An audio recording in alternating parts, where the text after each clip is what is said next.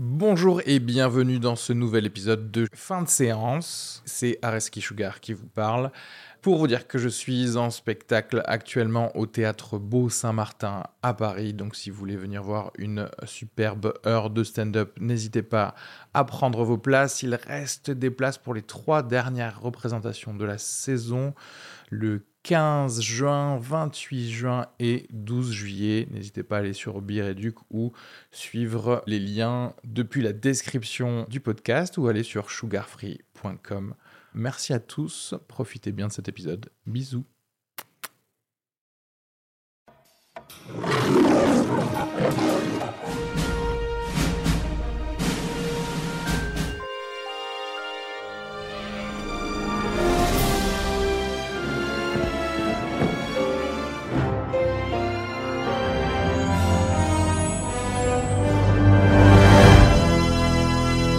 Bonjour à tous et bienvenue dans l'épisode 41 de fin de séance. Aujourd'hui, on va parler du film Moonlight de Barry Jenkins, mais aussi du film Jackie de Pablo Larraine, Billy Lynn Long Halftime Walk d'Ang Lee, de quelques bandes annonces. Je suis Areski, je suis accompagné aujourd'hui par euh, Pierre Julien à côté de moi, également de Alice et Arnaud qui sont avec nous par Skype depuis Paris. Je vous rappelle que nous sommes présents, que le podcast est présent sur iTunes, mais aussi sur toutes vos applis de podcast euh, Android. Donc euh, voilà, vous n'avez plus qu'à rechercher euh, fin de séance pour vous y abonner.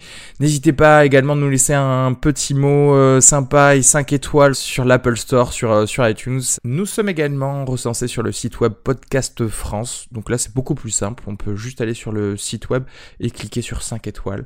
Euh, ça va nous faire plaisir là, aussi. Abonnez-vous au Twitter, à l'Instagram et puis surtout suivez la page Facebook où euh, on va y mettre euh, en général le plus gros des news. Est-ce qu'on est d'accord déjà pour dire qu'on on va pas forcément spoiler sur ce film? Ou est-ce que vous voulez une section spoiler de ce film? Je sais pas. Hein. Enfin, euh, question totalement. Euh...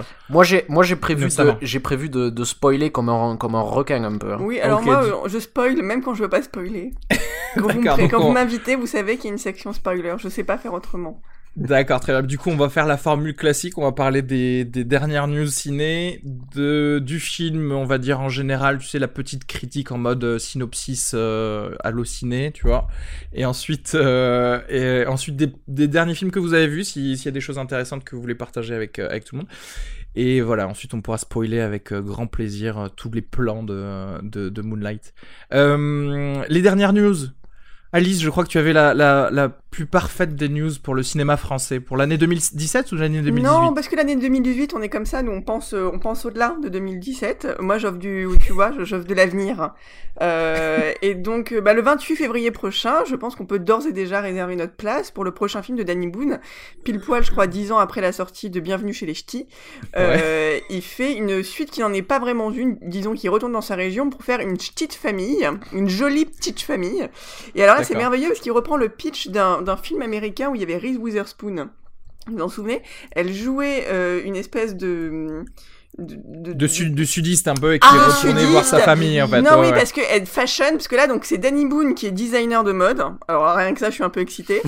et donc comme Reese Witherspoon il vient d'une région un peu un peu honteuse dans son pays et donc là bon lui c'est le nord hein, c'est notre c'est le sud des États-Unis pour elle et c'est le même truc en fait il a il a honte de, de, de sa mère ou de je ne sais pas quoi de sa famille et puis voilà puis c'est le choc des cultures les Parisiens bobos intello euh, gna gna contre la région euh, gentil bon cœur et bon sentiment. Mais attends, tu es en train de me dire qu'en fait ça va être une suite, mais il reprend pas les mêmes personnages Non, non, non. En fait, ils appellent ça une suite non, non suite. Un spin-off. C'est un peu comme les fées qui sont pas des fées aux États-Unis en ce moment, mais c'est pareil. c'est une alternative, sequel en fait. on, va, on va appeler ça une suite karmique. Voilà, c'est une suite karmique. C'est, on reprend les ingrédients. Il y a Lynn Renault, il y a tout ça, quoi. C'est pareil. En fait, le mec, il a pris Bienvenue chez les Ch'tis pour Trou Détective. En fait, du coup, il fait une seconde saison, mais en fait, parallèle. C'est toujours l'affrontement. Donc, on avait Nord-Sud, maintenant c'est Paris-Nord. Un télo, euh, un télo ouvrier, voilà. On est, on est quand même. Je pense que ce sera. Du coup, jouer un intello, ça va être un petit peu un rôle de composition, non pour, euh, bah, Moi, j'ai hâte, parce que je pense qu'il y a Jean-Paul Gaultier qui va forcément faire une apparition à un moment donné, c'est son truc. Donc euh, voilà, j'espère juste que Catherine Deneuve n'ira pas là. Est-ce que tu projettes pas juste un peu tes envies de, de costume en, disant qu'il y a Jean-Paul Gaultier qui va être... Pas du tout, parce que, alors j'ai une théorie, et là je vais pas me faire des amis, mais j'ai une théorie, parmi tant d'autres, sur les gens. En fait, à partir du moment où un créateur fait, euh, illustre la une du Larousse, c'est fini pour lui. Et je pense que Jean-Paul Gaultier en est pas loin. D'accord. Voilà. Très bien. ok. la Croix fait ça. Larousse, si vous nous écoutez, vous pourrez faire une proposition à Jean-Paul Gaultier. Voilà pour finir d'enterrer sa carrière. Euh, qui, euh, ouh, zing, euh, qui, euh, veut parler d'autres Ah oui, je, vous ai fait parce que j'aime bien vous faire subir des petites punitions. Je vous ai fait regarder l'embarras du choix, le prochain film avec Alexandra Lamy. Qu'est-ce que vous en avez pensé de ce film? Parce qu'en fait, je, je, veux en parler parce que je pense que c'est clairement distribué par Pathé ou un truc comme ça. Et, euh, et, du coup, moi qui vais tout le temps au Gaumont euh, Wilson ici à Toulouse, je suis obligé d'avoir forcément toujours cette, euh, cette bande-annonce avant tous les films pendant au moins euh, 15 euh, jours, je pense, tu vois, avant qu'ils sortent. Donc j'ai envie que vous, vous m'en parliez aussi. Bah, moi, ce que je peux en dire, si je dois En fait, ce, ce film mm, mm, fait l'état de quelque chose que je vois beaucoup et qui est très à la mode, c'est le pitch en ce moment. Et je le vois parce que je travaille dans le cinéma et on me demande, alors que je suis plutôt dans un cinéma un peu indépendant, voilà, j'ai pas eu l'occasion pour l'instant de travailler avec des studios, mais même dans l'indépendant, on nous demande de pitcher de plus en plus. Et donc, faut que notre sujet, il y ait une logline, il y a un truc qui fonctionne en euh, une ligne. Et ce film est le syndrome de ça, c'est-à-dire qu'on regarde la bande-annonce et on a l'impression qu'en fait, il n'a fait que être pitché et qu'on a oublié de faire des personnages derrière. Voilà. Tout ce que je peux dire sur cette bande-annonce. Euh, le, oui, et je suis assez d'accord avec toi parce que et en fait, t'as l'impression en plus que c'est un faux, un faux pitch parce que voilà, le, pitch c'est genre quelqu'un qui ne peut pas décider et qui du coup tombe plus ou moins amoureuse de deux personnes et du coup forcément elle peut pas décider. Euh, va-t-elle arriver jusqu'au mariage des deux personnes euh, euh, c'est intéressant parce que dans la bande annonce, on voit un petit peu la, la fin de cette histoire parce que il y a, y a un, un prétendant qui est français, tu sais, qui est en mode euh, artisan le français. Non, non, il est cuisinier, il est français, il est, euh, c'est le beau gosse un peu rond, donc il est beau mais pas trop, hein, faut pas non plus. Voilà, il, aime, les tripes. Il est accessible. exactement. Il est, il est accessible parce qu'il mange des, des rognons et des, des tripes. C'est pas très accessible. Quoi, c'est top chef. Le mec, c'est top chef. voilà. Et euh, l'autre versant, c'est un Anglais qui a l'air euh, super beau gosse, qui est joué par Jamie Bumber, qui donc jouait Lee Adama dans, dans Battlestar Galactica. Et en fait, euh, moi qui adore ce gars, j'ai mis du temps à réaliser que c'était lui parce que son visage n'est montré que pendant littéralement deux secondes en continu. Euh, si tu additionnes euh, tous ces temps de présence dans le truc. Du coup, j'ai envie de te dire, d'après toi, qui va-t-elle choisir à la fin du film? Va-t-elle choisir le beau gosse anglais ou le français qui est le seul qui parle dans la bande-annonce? Et, pourquoi choisir si si ça se trouve, c'est un film progressiste qui va finir en ménage à trois, tu sais, euh, on n'en sait rien. Ah, putain, j'aimerais bien. Est-ce que tu serais pas, surpris là, On peut pas là, juger encore. On peut pas juger sur ça, sur une bande-annonce, euh, voilà, faut pas... On, va on, y on jouera à la courte paille, celui qui perdra ira voir ce film, et si effectivement c'est cette fin, on est obligé de le faire sur un sens. c'est pas juste. Euh, et quand même, vous, vous, en contrepartie, c'est là que vous voyez que vous, nous aimez beaucoup plus parce que vous nous avez fait regarder la bande-annonce de, du dernier James Gray. cette bande-annonce m'est passée totalement euh, à côté, mais euh, l'idée du l'idée de la bande-annonce m'a fait comprendre le film. Ça avait l'air d'être un mission euh, mais euh, au 18e siècle. Non, pardon, au 19e siècle. Non, non, c'est au, au, début du 20e siècle que ça au se début passe. Du 20e ah, du début du 20e Au début du 20e siècle, ouais. Sur un explorateur américain qui a voulu chercher l'Eldorado hein. en Amazonie. Et Lost euh, City of Z, pardon, c'est vrai qu'on n'a même pas présenté. Il sort, vous, vous, savez quand est-ce qu'il sort ou pas du tout? Au mois de mars, il me semble. Ouais, quelque chose comme ça. En mars. D'accord. Et c'est euh, en, quoi ça vous parle le, le, dernier James Gray? Moi j'adore James Gray hein, aussi. Bah moi je suis dire James Gray, j'y vais. Par principe. Et pourtant, je suis allé voir The Immigrant et vous voyez, je, suis tout excité à l'idée de, retourner voir un film. Moi, j'aime bien The Immigrant. Moi, j'aime bien aussi, j'avoue. my sister Pardon, fallait que je le fasse. mais, tu comprends qu'ils avaient forcément des accents quand ils sont arrivés en, Amérique. C'est la première fois qu'il sort de New York pour, euh, pour faire un film. Ouais, c'est vrai en plus. Donc euh, déjà ça, ça m'intéresse. Et puis ensuite, euh, mine de rien, il va parler d'une question qui est rabâchée à longueur de journée dans les médias. L'idée de civilisation dont on parle tant. Et il me tarde de voir ce qu'il a à dire sur ça. Voilà. D'accord. Je, clairement, en plus, on, on, voit, enfin, James Gray, ça ne peut être que nuancé et, et, intelligent. Enfin, en tout cas, j'espère, quoi, parce que pour le coup, tu vois. Ah, c'est le dernier, des... c'est le dernier des classiques, quoi, James Gray. Ouais, un petit peu, ouais. Mais moi, pour le coup, je, je pense que je n'ai vu que Two Lovers de James Gray, donc ah je ne connais pas très bien le réalisateur, mais c'est vrai que le le thème, on va dire, début 20e siècle, euh, cité perdue, etc., me, m'attire plutôt. Et donc voilà. J'avais cru au début de au début de cette bande que ça allait être un truc de, de, de SF, mais euh, bon, c'est tiré d'une histoire vraie, vous l'aviez dit. Et tu me dis le prochain film va euh, être un film de, de SF. Et là, voilà, il s'agit d'un alors c'est c'est marrant parce que là, il enchaîne coup sur coup deux, deux projets de cœur parce que c'est des projets dont il parle depuis des années littéralement des années. Le City of Z, c'est la troisième fois qu'il essaie de le monter. Les deux premières fois, ça avait échoué. Il devait être fait avec Brad Pitt à une époque et puis avec euh, je sais plus qui. Cette fois, ça a marché. Et euh, le prochain film, en fait, ça serait euh, le premier voyage humain jusqu'à Mars.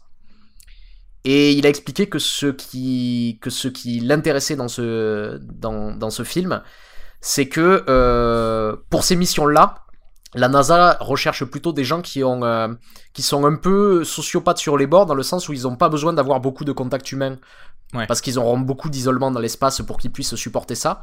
Et en fait, l'idée c'est que euh, ils se sont plus ou moins trompés sur un des personnages et de voir en fait ce qui se passe dans ce dans, dans ce dans cette fusée euh, lors du voyage. Est-ce qu'on peut communiquer deux ou trois noms de réalisateurs envoyés sur Mars un peu sociopathes bonsoir, Alice, tu veux régler des comptes, non J'y enverrai bien Damien Chazelle. Oh le gars Je crois que tu, tu, tu vas être en sous-nombre hein, pour le mettre dans le vaisseau. Moi, je suis prête. Ou alors il ira avec plaisir, mais en chantant. Je sais pas. si, si tu l'envoies sur Mars, tu, tu le confortes dans sa théorie sur l'excellence quelque part. Donc ça. ça oui, il va, il va dire j'ai été choisi. Mais ouais, c'est ça. Je suis le Messie. Et je lui dirai oui, oui, t'as été choisi, vas-y il aura, il aura le, tu sais, de la le carburant pour faire un aller, mais c'est tout. euh, ok, très bien. Euh, D'autres news Est-ce que, je sais pas, vous avez entendu parler d'un truc, euh, de quelque chose qui vous, euh, qui vous intéresse, euh, ou de choses qui vont sortir, ou de de trucs intéressants, non À part que du coup Alice euh, triche pour avoir des places de ciné gratuites. Oui, oui, en fait, j'ai. Euh, voilà, on connaît pas mon nom, mais euh, en fait, j'ai découvert une technique super pour aller au cinéma gratuit. parce que les attachés de presse, bah, disons-le, connaissent pas toujours très très bien le monde du cinéma pour lequel ils travaillent. Et donc, c'est hyper facile de gruger, d'appeler n'importe quel service de presse pour aller à 14h au cinéma. Et je ne dirais pas quel film je vais voir demain à 14h. mais j'avais très envie de le voir. Et donc, j'ai réussi. Euh, ce que je vais faire, c'est que je vais partager ta photo euh, chez les flics, chez tous les gars du MK2 UGC. Je m'en fiche parce que euh, je voilà. non, mais j'ai vraiment inventé. Donc pour le coup, j'ai inventé un cinéma. Et, ah, c'est excellent. J'ai inventé. J'ai dit que j'étais pour celui-là. J'ai dit que j'étais donc programmatrice pour un ciné qui n'existe pas. Est-ce que tu as transformé ta voix ou tu veux qu'on te transforme ta voix dans tous les épisodes de fin de séance J'ai donné mon email et tout, hein, c'est un problème. Hein, je... c'est pas bien méchant, je veux dire, avec Pénélope Fillon qui court, qu'est-ce qu'on va Qu'est-ce que je risque? Prochain épisode de fin de séance. Oui, nous sommes au regret de vous annoncer qu'Alice euh, non, mais j'espère, en, encore une que je serai invité pour le film en question à faire un podcast. Ah, euh, bah écoute, tu nous diras ça en scrut et, et on saura. euh, bon, les gars, il est temps de passer au, euh, au film, au film d'aujourd'hui, Moonlight de, donc, de Barry Jenkins, sorti le 1er février, donc il y a à peine 6 jours. Euh, on est euh, presque dans les temps, qui est un, un drame avec Alex R. Hibbert, mais euh, également Mahershala Ali. Euh, synopsis rapide et euh, petit extrait. Après avoir grandi dans un quartier difficile de Miami, Kyron, un jeune homme, tente de trouver sa place dans le monde. Moonlight évoque son parcours de l'enfance à l'âge adulte. Extrait.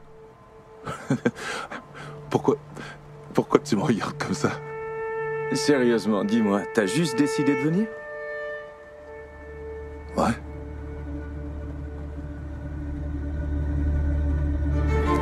Pendant longtemps, j'ai essayé d'oublier. J'ai voulu oublier toute cette époque. Arrive un moment où il faut que tu saches qui tu es vraiment. Laisse jamais personne décider pour toi. Tu vas lui dire pourquoi les autres garçons adorent le frapper? Qui veut commencer à nous dire quelle fut son expérience de euh, ce film Moonlight qui clairement est, est l'un des gros favoris pour les Oscars là, de, des films euh, de 2016. Euh, ne vous battez pas. Arnaud, vous commencez, je Qui, crois. qui l'a préféré? qui, qui veut tellement dire des, des choses magnifiques qui veut, qui veut commencer? Non, mais moi, par exemple, j'ai beaucoup aimé le film, oui. D'accord. Euh, je pense que étrangement, c'est pas c'est c'est pas vraiment le profil type du, du film à Oscar. C'est c'est plutôt le genre de film qui, qui va plaire au festival européen, je pense. Il a que- beaucoup plu au festival aux États-Unis. Enfin, il a commencé sa carrière aux États-Unis et dans un festival américain qui est à ses côtés hein, euh, pour lancer des films indépendants. Ouais ouais, mais, ouais. mais, je, mais, mais je veux dire c'est pas c'est pas vraiment le profil Oscar, c'est pas un biopic, euh, tu- vois, c'est pas un euh, C'est quand même un film sur un la film. discrimination, euh, sur les minorités, tu vois, c'est c'est un peu... Oui, mais là, alors, on va en ce les moment, Oscars quoi. se rachètent sur l'épisode il y a deux ans où il n'y avait euh, quasiment aucune diversité représentée. Euh, effectivement, Enfin, bon, là, m- je pense que. Moi je dirais que oui, mais après... euh, En, plus, on, va en parler de, de, de toutes ces histoires de, de, de discrimination, euh, de représentation de la société nord-américaine, etc., etc. Mais la manière dont il Mhm. l'aborde, je trouve, c'est assez intelligent. C'est-à-dire, c'est, il l'aborde pas de manière frontale. C'est toujours à travers des personnages qu'il essaie de, de, Oui. de montrer ces, de montrer ces, ces éléments-là. Et on reste quand même très, très concentré. C'est un film extrêmement subjectif. On est, euh, on est toujours dans le point de vue de son personnage principal.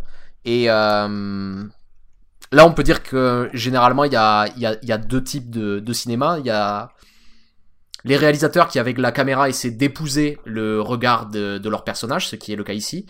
Et ensuite, on peut avoir d'autres réalisateurs comme, euh, je sais pas, Antonioni par exemple, pour, un, pour en citer un, qui eux essaient d'avoir une caméra totalement extérieure. Une caméra qui va commenter en fait ce qui se passe. Mais où le but c'est pas forcément de te projeter dans le personnage, mais de te le montrer. Ici, on est clairement dans une caméra extrêmement subjective. On en a pas mal parlé avec, euh, avec Alice quand on a sorti du film. Ça rappelle. euh, Ça rappelle des cinéastes un peu comme. euh, comme ça m'a fait beaucoup penser à Wong Kar Wai et. D'ailleurs, moi j'ai lu une interview derrière où parlé, il le ouais. cite clairement, hein, en fait. Ah ouais euh, Comme, euh, Ouais. il- il- en fait, les deux cinéastes qui sont mais objectivement euh, une source d'inspiration pendant tout le film, non pas qu'il les cite, hein, mais c'est plutôt une façon voilà de prendre, d'utiliser la caméra ou ou, ou, ou de mettre en scène euh, ces personnages. Quoi, il y a des ou même des il y a des citations musicales parfois. Mais on parlait de Wong et de Claire Denis, et en fait c'est assez c'est euh, et c'est Cla- des- Claire Denis, on le voit dans les, dans les thèmes aussi, beaucoup. Claire Denis euh, dans les thèmes c'est- et c'est dans la première hein. séquence. La première séquence, je Ouais. trouve que c'est Ouais. la plus parlante. On, on finit avec presque plus de. On, on- on quitte Claire Denis au fur et à mesure qu'on rentre dans le film. Euh, De plus en plus, mais le départ, euh, il aborde ces personnages, j'ai l'impression qu'il les aborde euh, vraiment clairement comme euh, comme elle en fait. C'est Ouais, c'est- ouais. et c'est étrange on que passé. Pardon. Mais- oui, mais- non, j'allais juste rebondir sur le fait que nous aussi on avait effectivement évoqué euh, un peu de Wong Kar Wai. parce que Je pense que ça nous avait un peu tou- assez touché en fait dans l'esthétique. Tu sais, ces, ces, ces lumières de néon derrière les, les personnages. Moi, ça m'avait un peu fait penser à plutôt l'esthétique de 2046, mais après euh, Ouais, ouais. de- In the Mood for Love. pour- qui est un des, des enjeux, mais euh, ap- après il y a aussi des différences, c'est-à-dire que euh, autant il va ab- aborder, comme tu dis, euh, à travers la lumière, peut-être des choses qui vont évoquer Wong Kar Wai. C'est vrai que là où il se différencie, c'est que les plans sont beaucoup plus longs chez Barry Jenkins. Il y a, il y a, moins, il y a moins une reconstruction par le montage de cette subjectivité. La subjectivité, elle passe beaucoup plus ici par les acteurs et par le point de vue choisi euh, à chaque fois. Il y a peut-être, il y a, il y a peut-être une ou deux scènes, on en reparlera dans la scène de Fell, la, la scène Ouais. du repas, qui La est un clair hommage à Wong Kar Wai, qui est un peu plus, un peu plus monté, un peu Mm. plus. euh, mais euh, euh, Je- les, ouais, les petites clins d'œil de, de nostalgie dans la musique, tu sais, le fait qu'il y ait un enfin, qu'il y ait la musique de, du, du jukebox qui est clairement euh, enfin, plutôt ancienne, du coup, je- ça me fait penser à, à Et là- Express, et- là et aussi, on en a parlé avec euh, Mm. California Et là, Dreaming, là, à nouveau, c'est c'est intéressant aussi les, les, les choix musicaux qu'il a fait dans ce Et film. ouais. C'est- Et alors, C'est-à-dire qu'on Mm. est, qu'o- que il s'é- il s'éloigne de ce que peuvent écouter en fait les gens et c'est ça, ouais. Pour en fait euh, montrer plus, encore une fois, pour mieux montrer la subjectivité de son personnage qui est qui se sent qui se sent qui, se sent ailleurs et il, il rajoute Ouais. du drame par ça quoi. Mais bah, après, enfin, de, de son personnage, de ses personnages, parce que c'est ça un peu le souci. Moi, ça, ce sont des écarts qui parfois m'ont un peu gêné. Euh, Il y avait, y a des choses que j'ai trouvé peu réalistes parce que justement, il prenait. Le film est pas réaliste. Hein. Oui, mais euh, en fait, c'est ça. En fait, c'est l'écart du d'un pseudo-réalisme et d'un sujet grave. Euh, et du coup, on a l'impression qu'il veut, vraiment montrer quelque chose de, euh, le, réel et le quotidien de, tu vois, d'un- petit noir euh, au, au- au ghetto, dans le ghetto. Et pourtant, il y a pas, pourtant il y a des choses qui effectivement me sortent un petit peu de ce que je regarde parfois, euh, enfin notamment le personnage de Mahershala Ali et euh, et sa connexion qu'il a avec ce petit que je trouve un peu, je sais pas, un peu euh, trop étrange en fait dans cette dans cette culture qui justement en général est plutôt bien décrite pour le reste du film en fait. Tu vois ce que je veux dire? Qu'est-ce que vous entendez? de manière Ouais, euh, le fait qu'il aille le chercher, le fait qu'il soit tout simplement gentil avec lui. euh. Oui, Non, le fait qu'il soit pas homophobe. en Moi, fait, je, me suis d'ailleurs, je me suis demandé si ce personnage, il il allait vraiment le chercher ou s'il venait dans ce, ce trou adop pour une autre raison au début. Ouais, ouais. Si c'était pas plus euh, fortuit en Moi fait aussi, cette ouais. rencontre. Moi aussi, et effectivement, Et au final, il, il dit bien qu'il avait il vu. dit bien qu'il a vu qu'il était poursuivi, etc. Donc. On ne spoil rien, c'est vraiment le début. Et là, et là, à nouveau, je vais, je vais ressortir encore une fois cette même marotte, mais c'est le chèque que je signe en fait pour ce, pour ce film. C'est-à-dire Ah ouais. que dès le début, on me montre ça et on me dit il faut adhérer à ça si tu veux adhérer au film. C'est-à-dire c'est euh, c'est vraiment le point moteur, tu vois, qui va prendre le reste. Et je suis d'accord que ça, repré- ça représente clairement pas en fait la majorité de ce qui peut se, peut se passer ici, mais euh, je, je pense pas qu'il a une ambition euh, véritablement sociologique. C'est-à-dire C'est-à-dire que j'ai l'impression que je... Ouais, bah, Dis-moi pourquoi toi tu crois qu'il n'a pas d'ambition sociologique en fait? Mais en fait, si, euh, si, si tu veux, l'ambition, euh, euh, la sociologie dans le film, la manière dont il va passer, passer par cette, il va parler de cette société, ça va de toute façon toujours passer par l'expérience de Chiron. Et à, à aucun moment, à part dans le premier plan, en fait, Exactement. Moi, j'allais revenir sur l'ouverture du film. à part dans le premier plan où il Il va là, voilà. où, où il l'a, où, Il la, caméra épouse et, et il présente ce, il, pré- il présente ce milieu. Et Juan, c'est le premier. euh, Ouais. Non, on a le petit dealer et après, donc on a. Non, ce- euh, Juan arrive en voiture et puis on suit Juan jusqu'au dealer et là il y a la caméra qui tourne autour d'eux jusqu'à ce que les enfants en fait viennent décrocher la caméra et que la caméra la su- euh, que la caméra vienne suivre le personnage. Et une fois qu'il a qu'il a présenté euh, le milieu avec ce premier plan, il y reviendra plus plus directement. Il y reviendra qu'à travers le regard de Chiron. Et euh, c'est- c'est c'est pour ça que je pense qu'ici son but c'était pas vraiment de, de, de faire un, un étalage de, euh, de tous les personnages qui peuvent être ici puisque c'est pas vraiment ce qui l'intéresse on n'est pas dans un film de Spike Lee par exemple tu vois qui va euh, qui, va Ouais, non, mais qui, lui qui lui va cl- va clairement euh, essayer de rechercher euh, tous les habitants des quartiers qu'il va filmer Ouais. tous les et et ici je pense qu'il dit beaucoup de choses à travers une expérience extrêmement particulière d'un d'un petit garçon qui découvre son homosexualité en fait dans un milieu où c'est difficile de la vivre en fait.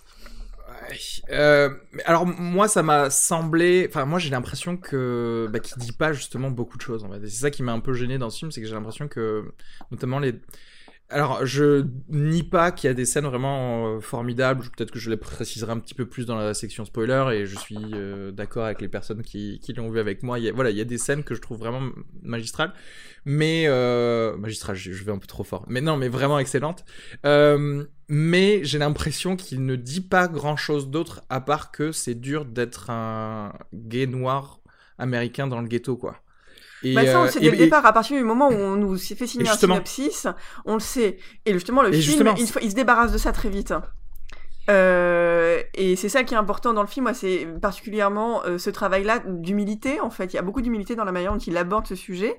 Je pense qu'il le dit assez, euh, il le répète, il a hésité, en fait, à, à prendre ce film parce que justement le personnage était homosexuel, il, se posait la question de la légitimité. Et je pense que le film, là où il, il réussit, c'est que justement, il en fait pas... il, le, regarde à la hauteur de son personnage et il essaye pas de se l'approprier ou de, justifier la difficulté. Tout le monde sait que c'est difficile. Tu es noir, t'es dans le ghetto, t'es homosexuel, ça va être la merde pour toi.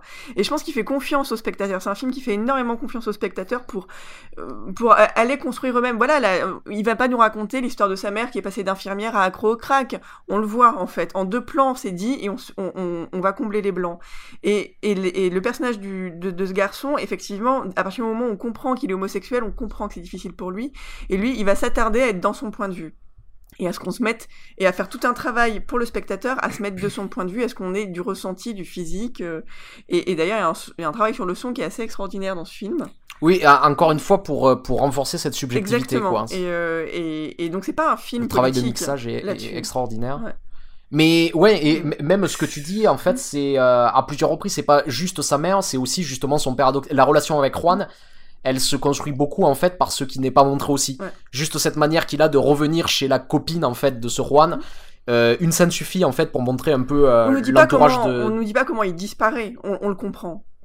Il a Et- pas besoin de. Et, de et en même temps, tu vois ce que ce que ça ce que ce que ça dit sur le personnage, c'est et je pense qu'il faudra en parler un peu plus précisément dans la section spoiler parce que là on va en dévoiler beaucoup.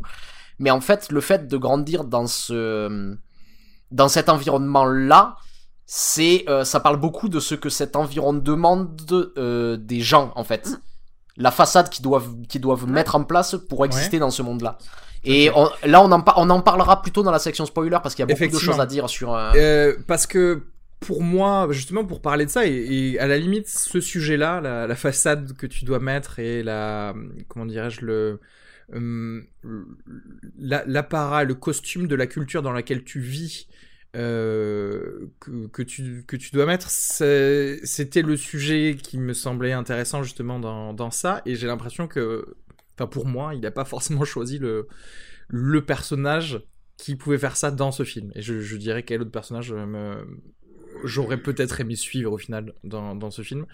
Parce que, oui, je, enfin, c'est pas, c'est pas réaliste, ok, euh, c'est. Mais euh, il y a des choses pas- que c'est je pas laisse naturaliste, passer. en fait. C'est ouais, d'accord, c'est pas naturaliste, c'est vrai. Il y a des choses que je laisse passer effectivement sous euh, sous la coupe du, du chèque que tu fais au réalisateur, comme on comme on l'a déjà dit euh, souvent sur euh, sur fin de séance.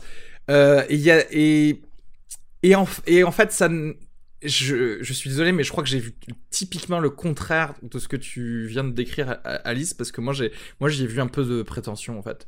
J'ai vu un petit peu de un petit peu trop de euh, de style et je sais pas je sais pas pour comment expliquer ça mais pour moi ce c'est un peu un, film qui émane de je veux plaire. Pour moi c'est plus un Oscar bait que Alors, que- Non, ne dis pas. la- Non, non, non, ne commence chose. pas cette phrase.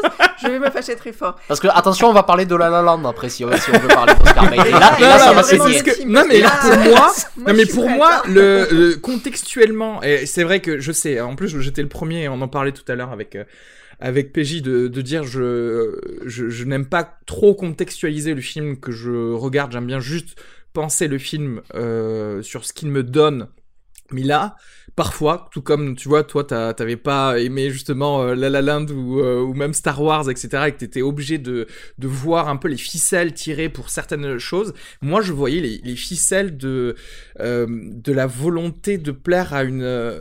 Euh, dé- déjà de vo- volonté de parler simplement aux Américains. J'ai l'impression vraiment euh, que ça ne s'adresse qu'aux Américains de leur euh, discrimination la plus grande, spécialement dans le Sud, spécialement à l'encontre et des Noirs et, On, euh, on- et on de la peut faire le même, violence on peut faire euh, le même bien film sûr, en bien sûr. parisienne. Ça sera Bien moins sûr, beau, tout à fait. Mais euh, Ouais, ouais, non, mais euh, je suis d'accord, mais ce film-là, Oui, et, le ton qui, et, le, et le ton qui est utilisé, et forcément les endroits le, de Floride et d'Atlanta, etc.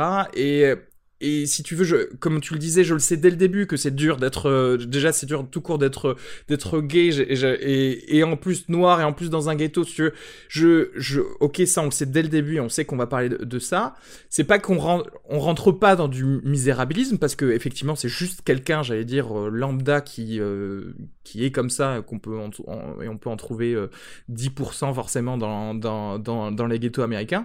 et surtout, c'est un personnage qui ne s'apitoie pas sur son sort. On en, on en parlera plus tard. Et... Effectivement, mais et d'ailleurs c'est pour le coup pour moi le le moment où il s'arrête peut-être de s'apitoyer sur son sort, j'ai cru que, hum, enfin, ça m'a beaucoup plus plu euh, ce, ce- ce moment-là euh, dans, dans dans le film. Enfin, j'expliquerai euh, un, un petit peu plus. Mais euh, voilà, j'ai pas, enfin, j'ai pas réussi à voir autre chose que qu'une certaine, euh, enfin, que cette, que que ce peut-être ce manque d'humilité, de de vouloir plaire à une certaine Amérique aussi euh, qui se pense progressiste et, et vouloir aussi être plus euh, encensé. Je sais, pas, je je pourrais pas vraiment vous dire euh, pourquoi, mais c'est c'est comme ça. Alors moi j'ai des choses à dire, mais toi d'abord. En fait, euh, parce que là, tu as parlé de quelque chose et on en a jamais parlé dans, dans ce podcast, donc c'est peut-être l'occasion. Euh, en fait, j'aime bien la prétention au cinéma. Pardon, là je- en ce moment même je fais un câlin à Arnaud. Pourquoi t'aimes pas Michael Bay alors Je comprends pas. Et non, mais parce que en fait, euh, je sais pas comment comment dire dans la dans la manière dont on présente les choses, souvent euh, souvent on, on dit par exemple ah oui c'est sympathique, c'est un petit film sans prétention, etc. etc. Mais je pense qu'à un moment donné, quand t'as quand as envie de raconter une histoire, avoir l'ambition de vouloir que cette, que cette histoire résonne et fasse quelque chose, je pense que c'est que c'est vraiment positif. Et en fait, la différence entre l'ambition et la prétention, c'est vraiment une affaire de jugement. C'est-à-dire que quelqu'un qui va dire prétentieux, c'est pour dire, pour dire que cette ambition est ratée. Mais je préfère que, je préfère que l'ambition soit ratée plutôt qu'il n'y en ait pas du tout. Je sais pas comment dire. C'est euh, parce que j'ai l'impression que euh, euh, le cinéma, les histoires doivent avoir un rôle dans notre dans notre société. Et le fait d'être conscient de ça, il y a quelque chose qui me qui me plaît plutôt. Donc avoir de l'ambition ou de la prétention, je pense que c'est plutôt positif. Après, il euh, y a une autre question. Là, tu as l'air d'accuser le film d'avoir voulu faire, grosso modo, euh, d'avoir voulu être fait pour euh, gagner des Oscars ou ou quelque chose comme ça. Là, c'est possible, mais c'est un procès d'intention, quoi. Bah, en fait, Pardon, vas-y. Euh, Juste ce que je dirais là-dessus, parce que tu as commencé par comparer à la. Moi, je m'étais juré de pas parler de ce film, mais voilà, allons-y, tu as commencé, j'ai envie de dire. euh, un film que je n'ai pas vu, mais donc du coup, je vais parler sur Whiplash que j'ai vu et. le film précédent de Damien Chazelle. Voilà, et euh. Damien Chazelle, qui est un réalisateur, moi, euh, où, d'habitude, ce que je dis, c'est que Damien Chazelle, il avait tout pour me plaire, c'est un mec ultra prétentieux, et moi, j'aime bien quand il y a quelqu'un qui arrive et qui a envie de tout défoncer. Et avec Genre Xavier Dolan. Jean-Xavier Dolan, exactement. Voilà, là, je suis cliente parce que même si parfois il y a des ratages, tout ça, il y a, quelque chose qui, qui, moi, me touche dans cette envie de réinventer, de, de saisir un peu du cinéma euh, sans en avoir peur et en tout ce qui s'est passé avant parfois.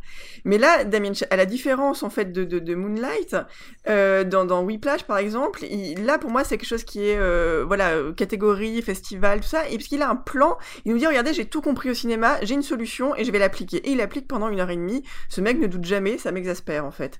Et il applique, il applique, il applique, et ça fonctionne. Je pense que dans La lande c'est la même chose. Il est persuadé d'avoir trouvé la clé de la comédie musicale et boum, ça fonctionne. Hein. Visiblement les gens vont voir et aiment. Moi ça m'exaspère. Là dans Moonlight, effectivement effectivement, c'est beaucoup moins maîtrisé. Il y a, des très beaux, moments, très beaux moments, très maîtrisés, et d'autres beaucoup moins, effectivement. Il y a des moments qui sont moins réussis. Mais euh, il y a quelque chose, quand je disais d'humilité, j'ai l'impression de voir un ouvrier du cinéma, quelqu'un qui apprend à servir d'une caméra en même temps qu'il fait le film. Euh, c'est quelque chose parfois de très appliqué, d'un peu trop appliqué. Moi, j'ai eu un doute au début du mm. film, effectivement, avec cette caméra qu'on a tenté de me montrer un peu virtuose, et je me suis dit, bah non, pas, tu es pas tout à fait, euh, prends du recul. Et c'est ce qui fait, en fait, plus le film avance, plus le film se simplifie, et plus moi, il vient me chercher en fait parce que il va se concentrer au fur et à mesure que cet enfant grandit, il va se concentrer sur euh, sur un sentiment et ça, le film d'ailleurs se termine sur cette note-là en fait. Hein. il dit une phrase qui est très belle. Il y a un très très beau dialogue à la fin.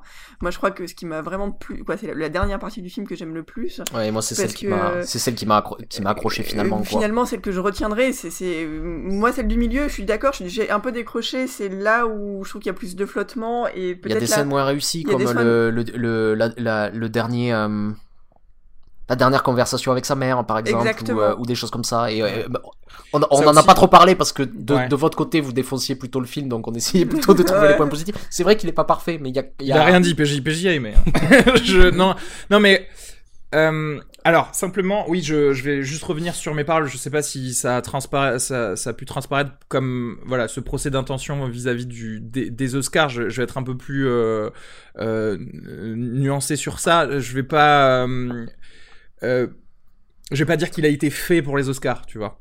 Euh, ça n'a pas été fabriqué pour les Oscars, mais mais je le vois bien avoir cette idée-là. le truc, c'est que. Alors, si je peux me permettre, c'est un film, c'est une, une Tout le monde a cette idée-là. Oui, d'accord. C'est une commande. Non, mais c'est un peu différent parce que même je sais que si t'aimes pas trop euh, remettre dans le contexte, moi j'aime bien au contraire. Surtout, non, ça permet de faire de la pédagogie du cinéma en disant que c'est le producteur qui a eu l'idée et qui a mis en, relation l'auteur de la, de la pièce et le réalisateur qui viennent du même endroit. D'accord. Mais en fait, euh, pourquoi je pense ça et pourquoi du coup je vais faire la, pourquoi moi j'irais jusqu'à dire que c'est euh, entre guillemets une ambition ratée slash euh, prétention et pas juste quelque chose d'ambitieux. Après, je comprends totalement. C'est-à-dire bon, après on peut rentrer dans le le thème général de si, si quelque part si tu fais de l'art, tu as forcément l'ambition et un peu de prétention de, de pouvoir dire hey, regardez ce que j'ai fait, tu vois. Euh, c'est un peu ça. Mais là, moi, je trouvais que il y avait des moments sincères. Et en fait, c'est pour ça que je, que je pensais, c'est qu'il y avait des moments sincères et excellents dans ce film. Et que c'était pas tout le film. Et que j'avais plus l'impression, après, euh, qu'il se regardait filmer certaines choses plutôt que de servir euh, les choses touchantes de certains personnages. Moi, en tout cas, je l'ai ressenti comme ça, tout en ayant, tout en ayant d'ailleurs aimé, pour le coup, énormément de, de ces plans et de, de, de l'esthétique. Mais il y a, des choses qui touchaient du doigt. Euh, et là aussi, je l'expliquerai, plus euh, plus tard. Il y a des choses qui touchaient du doigt quand on avait euh, rarement d'ailleurs deux personnes qui parlaient ensemble parce que le, personnage principal est assez taiseux. Mais et, je trouvais ça très intéressant et malheureusement, il n'y a pas eu assez de, choses comme ça pour moi en tout cas. C'est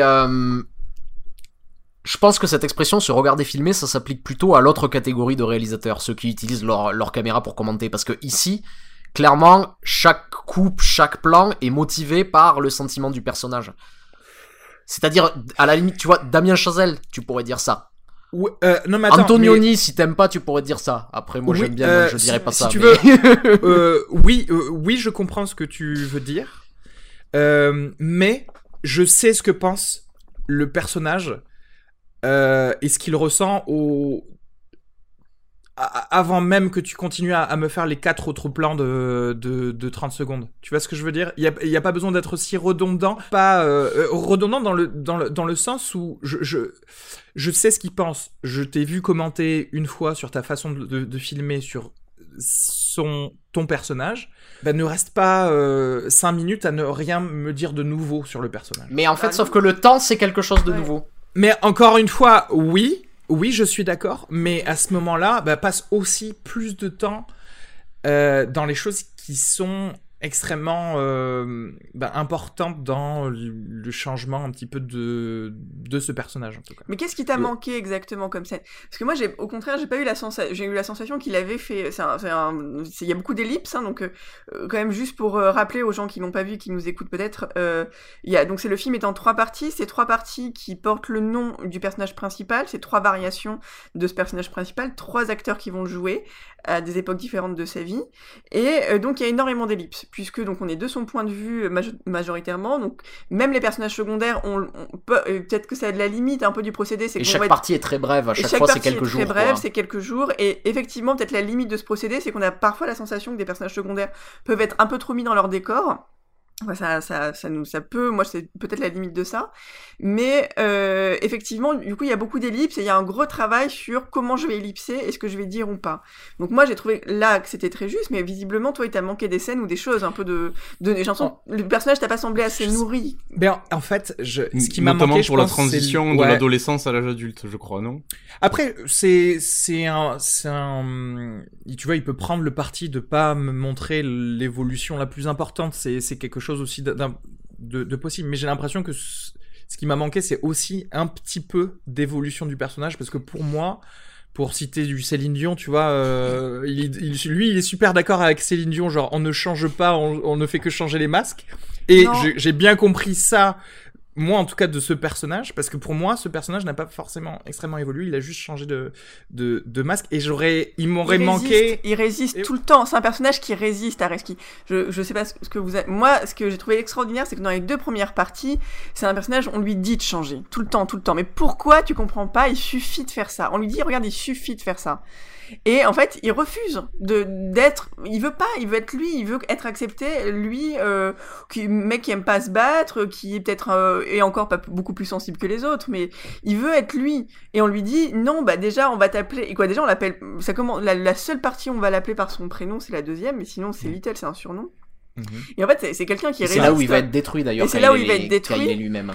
et quand il est lui-même, c'est le moment, le, voilà, exactement. La seule partie qui, qui porte son nom, c'est le moment où il est détruit.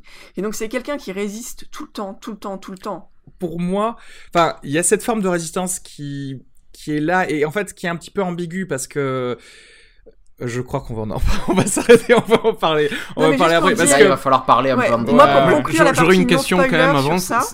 C'est simplement euh, si vous pouviez développer ce que vous entendiez tout à l'heure par l'idée que le film n'est pas naturaliste, parce que ça, ça m'intéresserait. En fait, en fait, généralement le, le naturalisme, surtout aujourd'hui, ça euh, signifie que tu vas essayer de euh, chercher une caméra qui représente le réel comme le ferait, ferait un petit peu un documentaire. L'exemple parfait, c'est par exemple le cinéma des frères Dardenne, où euh, dans l'idée c'est de prendre une caméra à l'épaule, de couper le moins possible et de s'approcher des personnages pour essayer de chercher une, ouais, une réalité comme pourrait se le représenter un, documentaire ou un reportage ou etc etc et de rester uniquement dans ça. Ce qui est pas le cas ici parce que c'est-à-dire que euh, même si l'histoire elle est une histoire très simple, il y a rien d'autre qui se rajoute par-dessus, la manière dont elle est représentée, ça va toujours essayer de chercher euh, des métaphores, de, commenter ce qui se passe. Euh, de, euh, Le personnage de Juan est typique de ça, en fait, si je peux rebondir là-dessus. Ce que tu disais, quand tu, il ne te semblait pas réaliste, oui, peut-être qu'il ne l'est pas, mais le personnage de Juan, dès le départ, c'est, il, il, dit l'inverse de ce qu'on pourrait attendre d'un dealer dans ce Miami, dans ce quartier de Miami. Il va avoir un discours qui est au contraire le discours de quelqu'un, de, qu'on pourrait s'attendre d'être quelqu'un de plus éduqué, quoi, d'un milieu plus éduqué, ou de, euh, clairement. Et en fait, il va représenter, bah, c'est absolument pas naturaliste, quoi, parce que dans un, on, on, voilà, typiquement, on l'aurait représenté, ou en tout cas, on lui ferait dire autre chose. Et là, pour moi, c'est un personnage qui est très beau et très important, euh, qu'on s'y accroche dès le départ, parce qu'il représente une espèce comme une espèce d'utopie possible. On nous dit finalement, il suffirait de pas grand chose pour que, pour que ce milieu-là fonctionne, pour que ça fonctionne.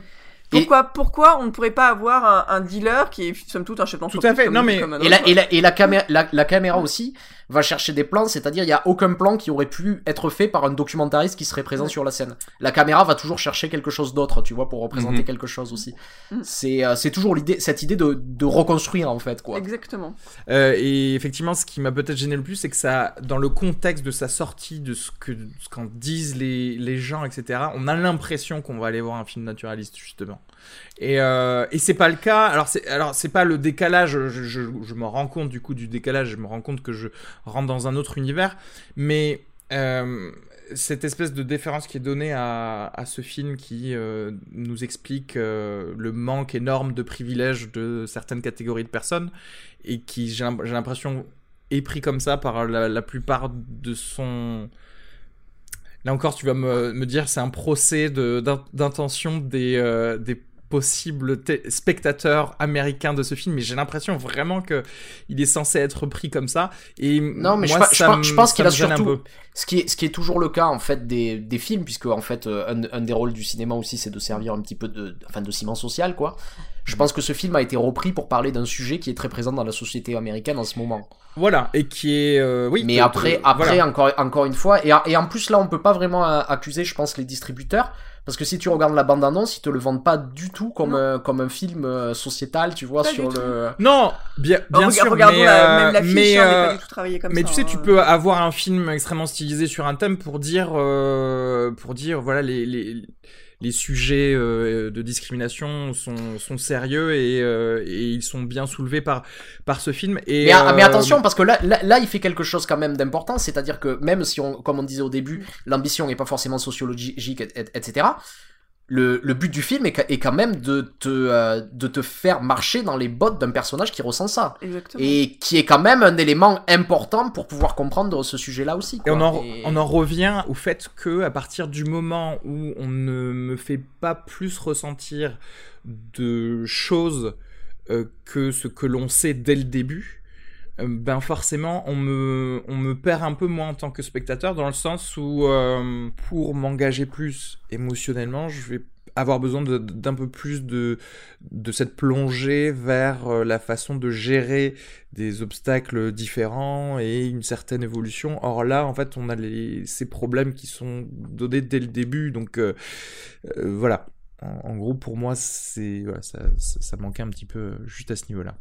Euh, bon, je pense qu'on va s'arrêter là euh, en non-spoiler. Alors, du coup, combien de miam vous donneriez à ce, à ce film? Moi, je vais mettre 3 miam et demi. Ok. En fait, moi, je, je, moi, je suis à 3 miam. À 3 miam. 3 miam et demi aussi. Ok, moi je suis à 3 miam, hein. je veux dire, j'ai beaucoup de choses à lui reprocher, mais j'ai bien aimé. Hein.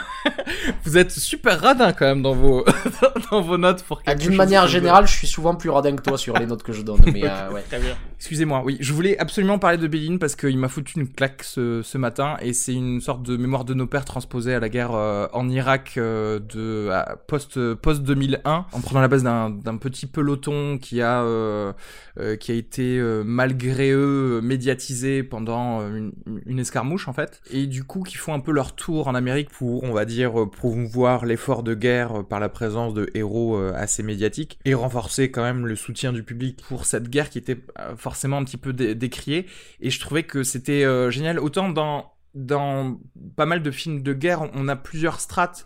La, strate politique, c'est-à-dire des décideurs qui vont décider de faire une guerre, ou alors de, de, certains officiers qui vont faire un peu la liaison avec les gens sur le sol, ou alors du troufion de base. Là, je trouve que depuis le troufion de base, on voit tout euh, on voit tout, c'est-à-dire depuis euh, l'idéologie même de la guerre, l'américain de base, qu'est-ce qu'il pense de ses soldats, qu'est-ce qu'il pense de la guerre, et on, a en fait la commercialisation de la guerre, on a vraiment un petit peu tout ça qui est mêlé et qui est montré par ce Billy Lynn qui est un petit peu le héros malgré lui. Il y a pas mal de petits euh, de petits parallèles également à faire avec euh, avec euh, Sully. Et j'ai trouvé ça extrêmement beau. C'était quelque chose de beaucoup plus métaphysique et, et, qui se pose des questions existentielles beaucoup plus que le plus terre à terre mémoire mémoire de nos pères en fait justement. Et vraiment c'est le meilleur rôle de tous les acteurs qu'il y a dans ce film. Genre Vin Diesel Christian Stewart Gareth Engelund tu sais le, gars qui jouait dans Tron Legacy. Mhm. et dans Strong et Pardon. Et, ce, et dans ce film-là, il est excellent.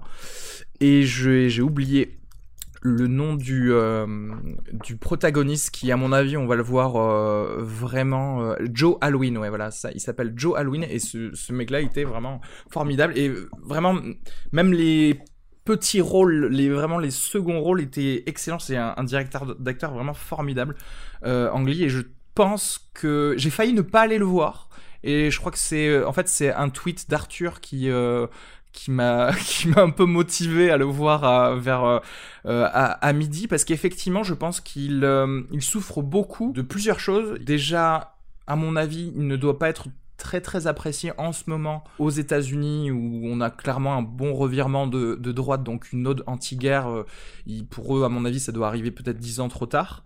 Parce que je sais qu'il avait été beaucoup vu en première séance en Chine, forcément Angli euh, oblige, mais que euh, très vite, dès, la, dès le deuxième jour, il y a eu une grosse grosse baisse de d'entrée au cinéma. Et ce qui me semble totalement normal parce que parce qu'à mon avis, euh, sans faire de, de raccourcis euh, culturels, si la Chine entrait en guerre, il serait jamais dans la demi-mesure ou dans la nuance de, de je suis en mode stress post-traumatique comme peuvent en parler les Américains, tu vois.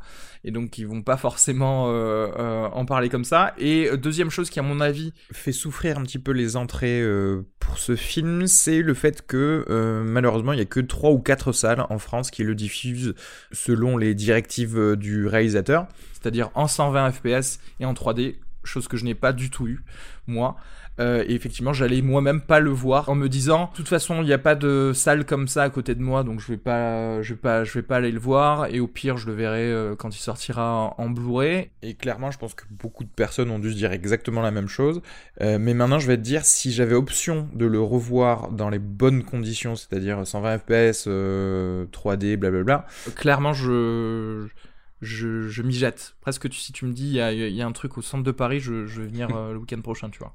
Et voilà, je voulais vraiment, vraiment en parler parce que pour moi, ce film, c'est 4,5 et j'ai même bien vérifié euh, sa date de sortie. Il est sorti que le 1er février, même s'il était sorti en 2016 aux États-Unis. Et parce que j'étais prêt à changer mon top 10 2016 tellement, euh, tellement j'ai adoré. Voilà. 4,5 renégociable pour peut-être un 5 d'ici la fin de l'année. je, je sais pas. Ouais. Euh, je crois qu'avec Alice, on peut parler de Jackie, de ah. Lorraine. Alors? Euh, Alors, bon, personnellement, je vais un peu euh, redire la même chose que sur Neruda. J'ai l'impression que euh, il y a un grand film qui est là peut-être quelque part, mais pas tout à fait quoi. Qu'il est, il est encore une fois un petit peu passé à côté. Encore une fois, je trouve que c'est un réalisateur super intéressant et surtout ce qui est très très intéressant. Je m'attendais pas à ça en fait en allant voir le film. Encore une fois, c'est euh, c'est un film sur la royauté américaine en fait. C'est euh, on, on, on, dirait presque une vanité en fait. C'est c'est un tableau comme ça qui montre euh, qui, qui montre la, la vanité de cette de cette de cette classe de cette classe sociale comme ça de Oui. cette présidence des, des gens puissants et je trouve ça juste intéressant en fait juste d'avoir essayé de parler de ça En fait, c'est un film, moi, que je m'appré- quoi, tout sur le papier, c'était un film qui n'était pas vraiment pour moi. Voilà, je, je le dis. Euh, j'ai une relation assez étrange euh, et on va dire très étrangère au jeu de Nathalie Portman. Et donc, euh, maintenant. Je- C'est-à-dire, généralement, tu sais, on parle beaucoup euh, dans ces cas-là de, de rapport amour-haine avec des acteurs, mais Alice, c'est un rapport haine-haine en fait avec euh, Nathalie Portman. Voilà, donc je suis pas du tout objective et je m'en rends compte. euh, donc j'ai plutôt cessé d'aller voir des films où elle jouait dedans, c'est pas compliqué. Je bon, c'est pas des bons films. voilà. Même, euh, même l'attaque des bon, clones bah là j'y suis allée parce que ma sœur a travaillé sur ce film et donc j'étais bien obligée euh, euh, d'aller saluer euh, ma sœur au générique. Euh, voilà, très beau rideau réalisé par Sophie Bégonfage. Donc euh, j'y vais et en fait ce qui m'a complètement non après j'ai été euh, assez euh, j'étais assez cueillie par le film euh, sur deux choses. Un le jeu de Nathalie Portman que je trouve vraiment euh, pour le coup c'est jamais évident de, se mettre dans un film comme ça pour réinter- réinterpréter quelqu'un d'avoir un peu de place surtout Jackie Kennedy qui est une des personnes les plus photographiées et filmées euh, je pense du XXe siècle. Donc c'est vraiment pas évident de, de rentrer dans un dans un biopic Et comme ça. surtout, surtout de jouer au-delà de l'imitation. Elle joue vraiment ce détachement de la réalité en fait. voilà, quoi, et je trouve qu'elle euh, joue, elle, elle, le- elle va au-delà, elle arrive très très bien à passer, en tout cas, bah, c'est là peut-être qu'on a un, un directeur d'acteur qui est à la hauteur, euh, et qui s'en sert très bien, et donc euh, déjà sa, sa performance est assez, assez saisissante. Et puis il y a une deuxième chose, moi, qui me paraît assez, assez, assez réussi dans le film, c'est le, le rapport justement à l'image. C'est-à-dire que tout le film est construit, bon, c'est un grand film de montage, mais ça, je pense qu'il faudrait qu'on fasse une émission spéciale pour parler euh, de ça. Mais en tout cas, euh, voilà, il, il y a forcément un rapport à l'archive qui est très particulier dans le film parce qu'on a vu énormément d'images de ce moment de l'histoire américaine. Et en fait, les allers-retours et la relation qu'il a avec les images d'archives est assez spectaculaire. Ouais, il Moi, je pense que continue ça, un fait petit réf- peu. ça, peut, ça peut vraiment faire référence. euh, Il continue un petit peu le travail qu'il avait commencé dans No euh, sur, le, sur les images d'archives Ouais. ici. C'est un petit peu la même chose, même si le, le fond du film est pas du tout le même. Il, il continue sur ses obsessions un petit peu. D'accord. Et juste parce qu'on en a pas parlé, euh, ça peut sembler abstrait comme ça. En fait, ça raconte les euh, les quelques jours qui suivent la mort du président Kennedy. Et on va suivre euh, Jackie, qui est quasiment en gros plan du début jusqu'à la fin du film. Oui. En fait, on la quitte jamais. D'accord. Et combien de miam vous donneriez à, à Jackie du coup? Je, crois que j'avais mis 3 à Neruda. Je vais mettre 3 à celui-là aussi parce qu'il y a des trucs intéressants, quoi. D'accord. Ah, moi, je, suis à- je crois que je suis à 3 miam aussi. Je, je ne dépasserai jamais Showgirl. Les gens, ne- Cinq les miam. gens ne se mouillent pas aujourd'hui, tout le monde est dans la moyenne à peu près. Euh, euh, C'est le début de l'année. Nous, on fait pas, Eh, on n'est tu- pas une affiche de La La Land, meilleur film de l'année, le 31 attendez, le 15 janvier. attendez, je, je- j'étais pas au niveau de Jean-Yves, hein, je vous rappelle. Hein. En- J'étais en entre fait- 3,5 en fait, et me- 4. hein.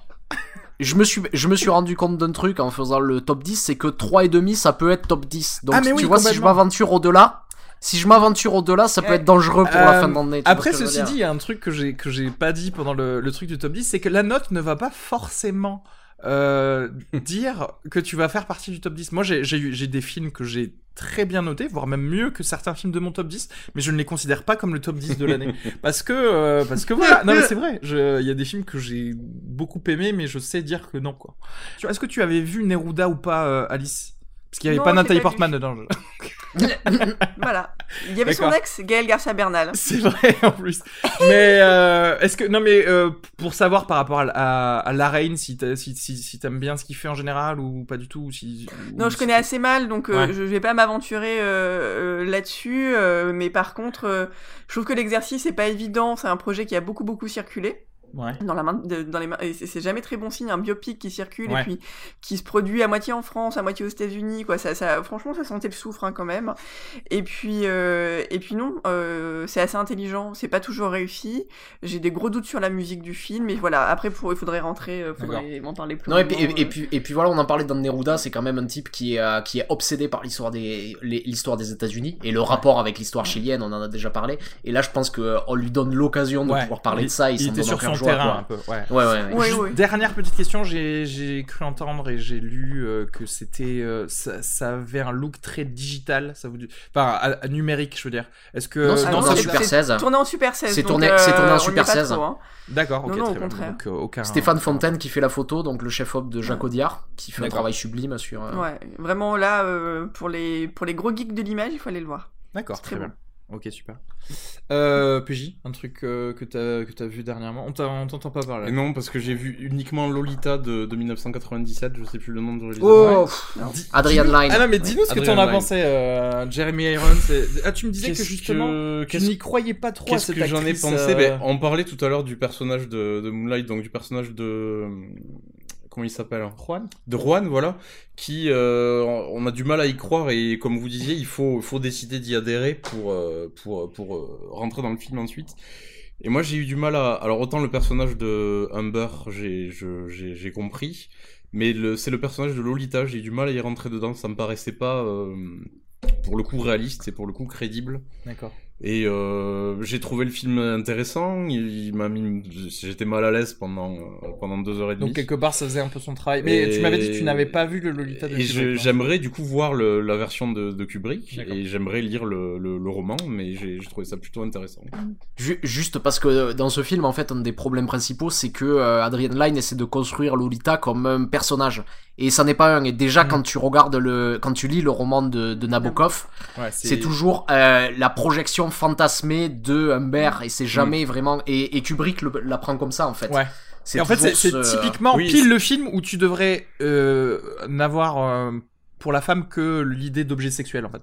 Et, et Oui, mais c'est ça, c'est sur les ex- obsessions de ce pédophile. ce- Et c'est ça. le film, Et du fait, coup là, en fait, il prend, euh, il fait le contraire. Enfin, il fait pas. Ben, c'est vrai que moi, ce que je ressens, j'ai l'impression de voir une. euh, j'ai pas l'impression de voir son fantasme, sa projection. J'ai l'impression de voir un, un personnage à part entière et qui, pour le coup, ne me paraît pas euh, possible. Je, je crois que j'aurais eu besoin justement de peut-être plus d'indices qui me montraient qu'on était entre guillemets hors de la réalité dans son fantasme et que du coup le, le personnage de Lolita aurait été cohérent à partir du moment où c'était sa projection. Là, Oui, j'ai j'ai du mal à j'ai du mal à comprendre ce- le comportement euh, du personnage. Et, l'invention du film de Kubrick qui est plutôt réussie euh, de ce point de vue-là, c'est qu'il il, il construit le film comme un duel entre euh, Quilty et, euh, et Humbert. Et en fait, il est jamais question de Lolita. C'est-à-dire, c'est à eux de décider qui va la voir. Et Lolita existe jamais, en fait. C'est vraiment dans, dans ce fantasme de ces vieux pervers, quoi. Et Ce- c'est ça qui intéressant. C'est- dans voilà, le- ça tient dans le prénom. Lolita, c'est pas un vrai prénom. Hein.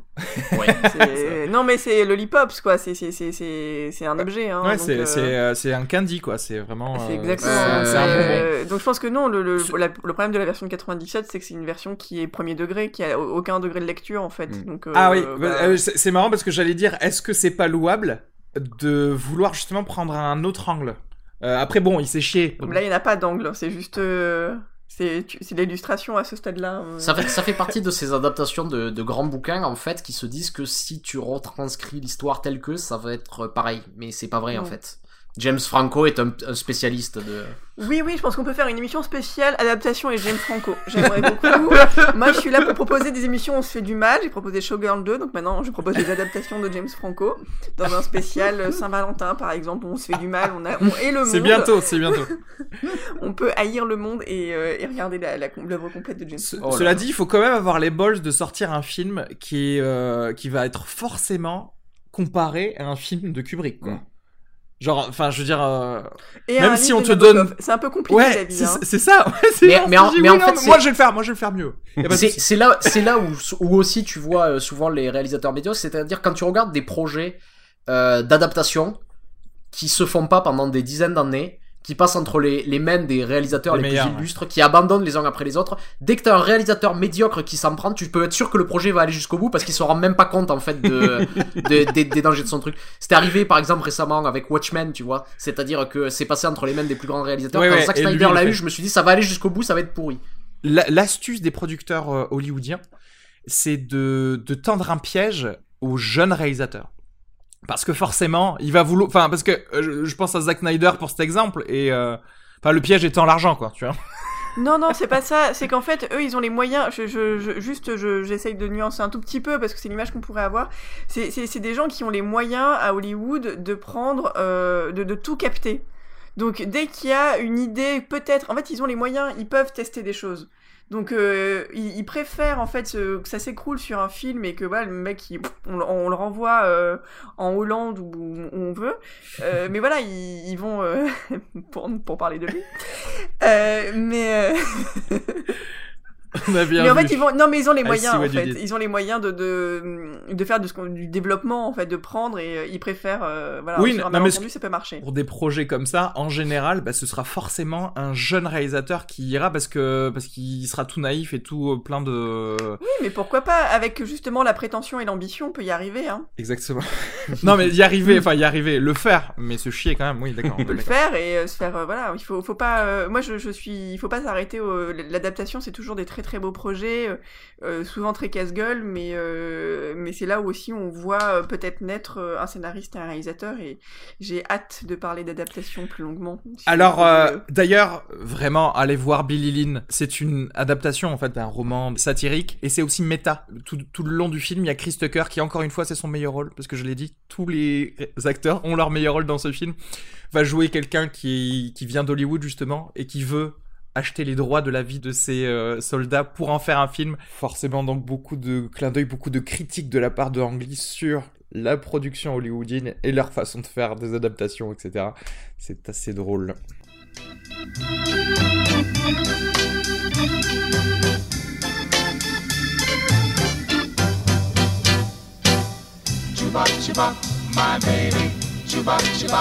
Hello, stranger.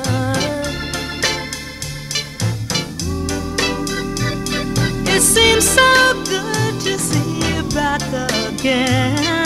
How long has it Donc euh, Moonlight, là, lâchez-vous parler de toutes les scènes dont, dont, vous, dont vous voulez parler. Alors moi j'aimerais bien parler de la scène du donc la, de la scène finale entre guillemets donc la scène du, du repas de- là où travaille donc le personnage de, de Kevin c'est ça? Oula, oui, avant la scène finale. quand- Oui, juste avant ouais, la ouais. scène finale. Ok.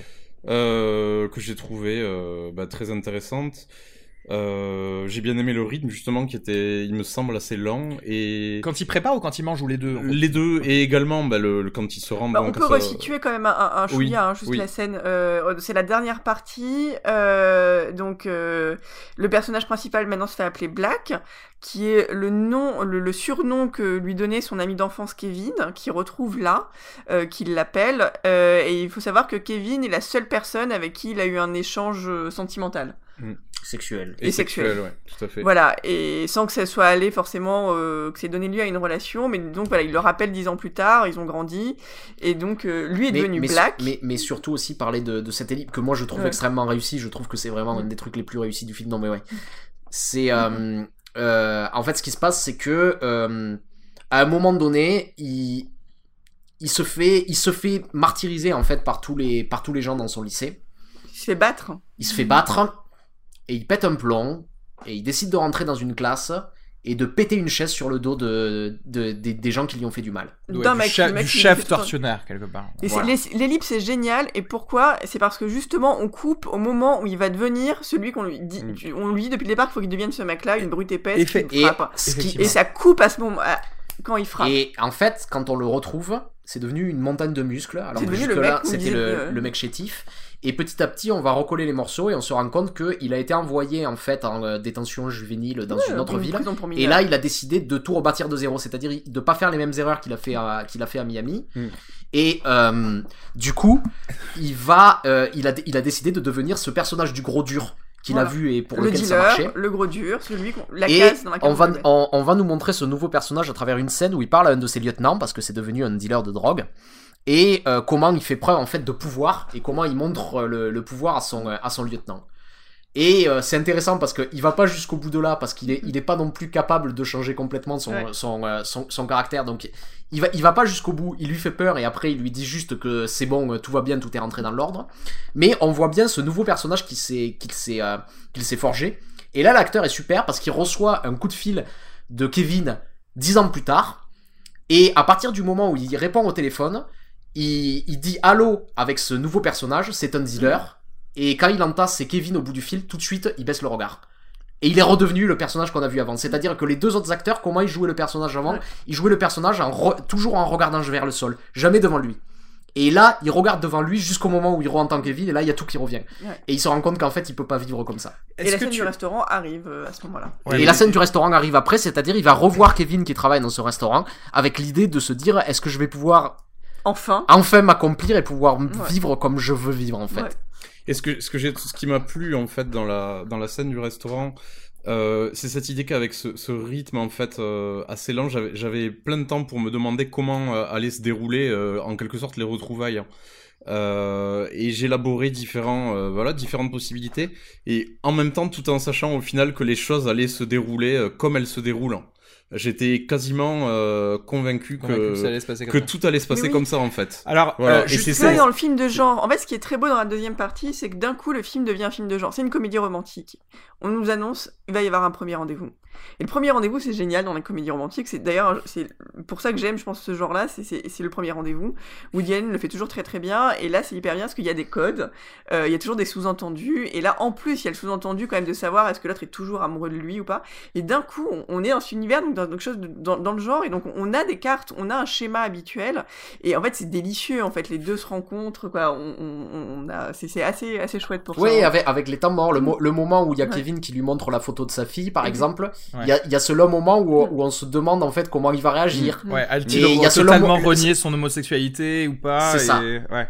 euh, et, là, et là, l'autre ose, ose pas parler tout de suite, tu vois. Il ose pas lui demander s'il est toujours avec la mère de, de, de, son enfant. Il y a un temps avant de le mettre. Et mais, puis on y euh, va et... mais après, moi, je suis totalement d'accord. Cette scène était très bien. C'est pas ça mon, mon, mon, mon, problème. Mais pour revenir à la, juste après l'ellipse, euh, tu disais, il, oh, là, on, on, se met à recoller les morceaux. Ben, en fait, moi, je, je les recolle en 4 secondes. J'ai bien compris que du coup, c'est devenu une montagne de muscles. Donc, je j'ai qu'à connecter les trucs. Non mais, je, non, mais ce que je veux dire, c'est que j'ai compris qu'il est maintenant. J'ai même plus, j'ai même pas vraiment, vraiment ouais. besoin de le voir avec son dealer. En fait, je, je sais que forcément, s'il est devenu comme ça, c'est qu'il est devenu euh, ce à si quoi on, on s'attend qu'il est devenu. Et c'est pour ça que et... Il faut l'incarner, il faut montrer, parce que forcément le dernier dealer qu'on a vu c'est Juan, et donc on a besoin de savoir euh, Juan c'était un personnage tous les personnages sont ambigus ils ont tous par exemple, Kevin euh, il est clairement bisexuel dans le film hein, euh, mm. on le voit donc on sait pas où on le situe Juan il est à la fois le gros dur et en même temps une figure paternelle exemplaire mm. donc on a besoin de voir comment lui dans ce troisième personnage il se situe et c'est avec la scène du lieutenant qu'on le voit et surtout qu'il y a beaucoup de nuances c'est-à-dire ouais. c'est pas seulement le gros dur c'est comme on dit il peut pas aller jusqu'au bout malgré tout ouais. quoi mm -hmm. c'est-à-dire il y a beaucoup de nuances à nouveau dans cette ouais. scène quoi ça aurait été un commentaire plus intéressant sur justement la discrimination et en fait ce que je disais tout à l'heure le personnage que j'aurais plus aimé, aimé voir, ah bah, c'est Kevin en fait. Parce que c'est c'est le gars qui a tabassé le type dont il commençait à être amoureux. C'est le gars qui a joué le rôle de sa culture ambiante au point d'avoir un enfant avec une femme mais finalement de, de, la quitter parce qu'il réalise que bah non il est pas euh, hétérosexuel en fait c'est Kevin mais non, ça, ça que je... film, mais oui mais j'aurais aimé que ce, pour le coup le ce soit le POV de, de Kevin euh, presque de, depuis le début parce que il me semble pour moi que ça, ça me touche ça, ça me touche plus en fait. Et en tout cas c'est plus euh, comment dirais-je représentatif de ce qui se passe justement par les discriminations ce, ce genre de, de comportement. Parce qu'au final à part devenir euh, dealer ce qui me semble totalement normal étant donné que son mentor était dealer en fait il ne fait juste qu'adopter simplement entre guillemets ce, ce costume là il y a pas mais vraiment son de... corps change énormément aussi, donc c'est quand même pas oui, rien. mais, mais là encore une fois, ça y est, je, je le sais dès que tu me le montres. Et euh, tout le reste, à part, ces, à part certaines scènes, ne m'a pas touché. Par exemple, la scène, juste pour rapidement parler un, de la principale, qui, la principale qui lui dit, il faut que tu portes plainte. Euh, après qu'il se soit fait tabasser par justement son, son futur euh, boyfriend quoi. Mm -hmm. et et, et, cette scène, et quand il dit non mais vous comprenez pas, vous comprenez pas, ça c'était une scène euh, parfaitement émouvante et où tu te dis ah mais oui c'est vrai à, à, personne il ne peut dire et avouer son homosexualité et expliquer les mécanismes de non mais vous comprenez pas la, la personne qui m'a tabassé c'était en fait la, la, seule personne qui qui me comprend et qui m'aime etc. C'est un des gros points forts du cinéma en fait c'est cette capacité à pouvoir condenser les choses. Mm mais c'est aussi extrêmement difficile à maîtriser. Et je pense que justement un des maîtres de euh, un des maîtres de ça, c'est Wong Kar Wai. Et euh, juste pour donner un exemple dans le dans le cinéma de Wong Kar Wai que j'aime énormément, c'est dans In the Mood for Love, où euh, en fait à la, fin du film, euh, Tony Leung retourne dans la pension familiale dans laquelle il a eu une histoire d'amour avec cette femme mariée, alors qu'il était lui-même marié. Et il revient des années plus tard et euh, il y a un dialogue tout à fait anodin en fait avec sa avec sa logeuse. Euh, parce qu'en fait s'il revient c'est parce qu'il a envie de savoir euh, où est où est passée euh, la femme qu'il a aimée. Et euh, il n'arrive pas à le lui dire Et au bout d'un moment, euh, au détour du- au détour d'une conversation, il le lui demande. Et puis, euh, sa logeuse lui dit qu'elle est revenue vivre dans cette pension familiale euh, il y a de ça euh, quelque temps. Mais qu'elle est repartie et qu'elle n'a pas laissé d'adresse. Et elle rajoute, elle a été avec un petit garçon qui avait 5 ans. Or, ça se passe 5 ans après leur histoire d'amour. Et à ce moment-là, Tony Lung re- regarde à travers la fenêtre la chambre dans laquelle, dans laquelle vivait, euh, vivait euh, la femme qu'il a aimée. Et là, dans son regard, on reconnecte tout. C'est-à-dire qu'il regarde cette chambre, il voit, la, il voit la, femme qui est partie, il voit l'enfant qu'il aurait pu avoir avec elle et qu'il ne connaîtra jamais. Et il y a tout qui passe en une seconde, en fait. Et c'est ça qui peut être fort avec le cinéma, c'est-à-dire que pour arriver à cette scène-là, Wong Kar Wai, il a dû faire une heure et demie, quoi, avant de, à- Ouais. avant d'arriver là. De construire comme ça, méthodiquement, pour pouvoir arriver à ce moment d'émotion qui se, qui se, qui se déploie d'un coup. Et c'est toujours des trucs très durs à trouver. Et euh, je trouve que Jenkins, dans ce film, il est sur ce chemin-là. C'est-à-dire sur... euh, quand on parlait de cette ellipse, tu vois, où comment il arrive à reconnecter alors que euh, un, un romancier aurait besoin de plusieurs pages, tu vois, pour nous amener là. Lui, il arrive à trouver ces petits mécanismes comme ça qui permettent tout d'un coup, en fait, de de dérouler toute l'émotion en une seule coupe, en un seul regard, en un seul. Et en fait, c'est ces moments que j'aime dans le film. Et après, on, on peut y revenir aussi, mais c'est peut-être pas forcément la peine. Il y a d'autres scènes que je trouve moins réussies parce que euh, je trouve qu'il se fait pas non plus totalement confiance. C'est-à-dire qu'il y a des moments où, euh, où il se sent obligé de, de faire en sorte que les personnages expliquent à haute voix ce qui se passe alors qu'on en aurait pas forcément besoin. Tu vois, on parlait de la scène de la mer. Pour moi, c'est Ouais. c'est c'est Ouais. vraiment l'exemple parfait où, où il se dit je, je, je peux pas les laisser là, je suis obligé de reconnecter. Ils sont obligés de dire ça. La, la mère doit dire qu'elle l'aime parce que sinon on va pas le comprendre. Et en fait, euh, c'est des scènes. euh, j'aurais j'aurais préféré qu'ils se disputent ou j'aurais ressenti Ouais. l'amour derrière s'ils s'étaient disputés là. Tu vois ce que je veux dire? Parce qu'ils décident de repartir. Il y a des moments comme ça où il, où il se fait pas confiance sur ça. Et il y a d'autres moments en fait où il arrive à trouver ses articulations. Et pour moi, c'est un vrai cinéaste et il arrive à vraiment trouver. Je, je vais prendre un autre petit exemple que j'aime Ouais. beaucoup. À la fin, quand il, re- quand il, euh, quand il retourne dans l'appartement de Kevin, il s'arrête un instant et il regarde la plage. Et en fait, il, se souvient de ce contact qu'il avait eu euh, Ouais. sur la plage avec, avec, avec lui. Et pour arriver à ça, il faut qu'il y ait eu un film avant, quoi. Ouais. Ouais. À la limite, c'est ce que je veux euh, dire c'est le c'est le seul argument qui me ferait le re- revoir ce film pour euh, euh, effectivement apprécier, on va dire, les euh, certaines scènes qui amènent aux scènes qui en tout cas m'ont plus euh, m'ont le plus touché simplement pour ouais je- je- également la, la scène que du coup j'imagine tout le monde trouve bancale un peu avec la, la scène de reconnexion avec la avec la mère ça aussi j'ai trouvé que c'était Mhm. un petit peu trop américano-américain avec euh, tu sais le les 12 steps de des centres de désintoxication de genre et de la, la femme qui enfin dit qu'elle regrette à son fils etc et ouais, Ouais. je trouvais que c'était un petit peu euh, enfin là Ils aussi un trois petit peu jours à tourner des scènes avec la mère. Moi, je trouve que ça se ressent. J'ai j'ai regardé derrière, du coup, j'étais assez Ah oui, de savoir euh, le temps de tournage du film. d'accord C'est toujours euh, un truc, euh, une curiosité très personnelle, voilà. Euh, et en fait, euh, elle a tourné en trois jours. Je trouve que c'est le personnage qui se ressent le plus. D'ailleurs, c'est c'est peut-être le moment où il use d'effets dans le film, moi qui me le ralentit, sur Ouais. une scène qui revient souvent. Bah, la fameuse scène avec le pourpre derrière elle quand elle Exactement, l'insulte. Ça c'est très très joli comme plan, tu vois. Mais Ouais, c'est c'est joli, mais c'est pas. euh, c'est je trouve que d'un coup, c'est un, c'est un plan, moi, pour moi, qui me sort, qui appartient pas au film, que Ouais, à la grand-mère du film. et ça, j'ai l'impression que j'ai c'est pour ça que je parlais de 2046. J'ai vraiment l'impression que c'est juste pour dire regarde euh, Wong Kar je t'aime beaucoup. Et, Non, euh, bon, il, a un début, il a un début de carrière, c'est des trucs Il est en qui début de carrière et il y a des citations voilà qui sont plus ou moins réussies. Pour moi, il, C'est il pas fait ça que ça je parce reproche. qu'il a trois jours dans... non, il a trois jours avec sa comédienne et je vois très bien du coup là maintenant le raccour- Ouais. quelques raccourcis et des choses qu'il a dû faire parce que bah il faut aller à l'essentiel et il y a deux grandes scènes de dialogue avec la mère, une qui est réussie c'est entre elle et le dealer euh, quand elle sur l'éducation Oui. et l'autre à la fin avec son fils directement et qui est ratée quoi qui est clairement une des scènes les plus faibles. Oui, oui, mais, mais, euh, Mais en plus à tous les niveaux, quoi. C'est-à-dire Oui. même au niveau de l'écriture, elle est vraiment bancale, quoi, à la base, quoi. C'est ça, il y a quelque chose de tout est écrit, on dirait que c'est pas été repris, que ça n'a pas été coupé, alors qu'au contraire, dans, dans les dialogues, généralement, c'est, on peut parler vraiment bah, de la dernière partie qui est extrêmement réussie aussi sur les dialogues. Euh, Bah, c'est juste- donc euh, Justement, euh, si on parle de la dernière partie sur, sur les dialogues, parce que juste l'avant avant dernière partie, avant qu'ils posent la question, euh, non, avant qu'ils disent, euh, tu sais, tu es le seul homme qui m'a touché, et à partir de là, enfin, mon- C'est la dernière phrase c'est du la, c'est la dernière, phrase. phrase du film. mais, hein. ah, mais là, c'est très beau. C'est très très beau, effectivement. Mais juste avant,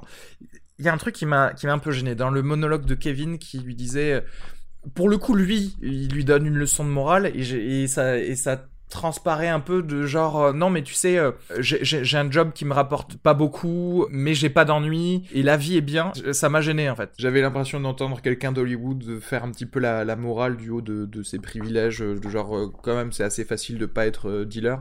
Et ça me semble un- aussi un petit peu bizarre euh, venant de Kevin qui clairement n'est pas du tout étranger au ghetto et à la façon de vivre euh, qu'ils avaient tous pour le coup puisqu'ils vivaient tous dans le même quartier. D'ailleurs, lui-même était en prison. Il, euh, il- oui voilà c'est pour ça en fait c'est- un peu bizarre quoi parce Il a que- eu ce boulot de, il a eu ce boulot de cuisinier parce que c'est les Ouais. boulots qu'on donne euh, dans- ouais, en pendant la conditionnelle. Et il dit, bah, finalement, en fait, c'est ce boulot, il explique que ce travail-là, de cuisinier, il s'est rendu compte que, bah, c'est pas quelque chose à laquelle il avait pensé, mais que on peut être heureux, on peut avoir d'autres désirs que cette espèce d'argent facile. C'est, con, mais ils ont un seul modèle, en fait, Mm. euh, dans, là où ils grandissent. Ils ont quand même, à part les profs euh, et le lycée, en plus, euh, mais- C'est un, Ouais. reproche un peu, euh, un peu masqué sur ce qu'il est devenu, quoi. ouais. Euh, C'est presque Chiron. juste. Mais oui, oui, mais- oui, oui, il lui reproche, mais après, en même temps, euh, il, il- presque il défend sa modestie euh, aussi. Là, il vit dans Exactement. un appartement qui est clairement pourri. Visiblement, il gagne pas très bien sa vie. Le resto, c'est un pauvre diner au fin fond, euh, voilà. de- Mais, euh, mais lui, il ouvre la porte en disant, bah, quelque chose d'autre est possible aussi. Pour le coup, cette partie du, du dialogue et ce qu'il dit m'a plus gêné que, que, ma, que, que ça- m'a touché. Peut-être aussi, il faut le dire, que, j'ai, que, que les larmes que j'ai versées pour Billy Lynn euh, ont suffi à me tarir émotionnellement pendant toute la, pendant toute la journée et que du coup, ça m'a moins touché que, que normalement. Mais, euh, mais voilà, ça demandera un petit rewatch, je pense, d'ici quelques mois. Moonlight, je vous dirai si, si jamais je l'apprécie plus. Bah, après, je, encore une fois, hein, je lui donne quand même euh, 3 miams. Je- c'est- un bon film.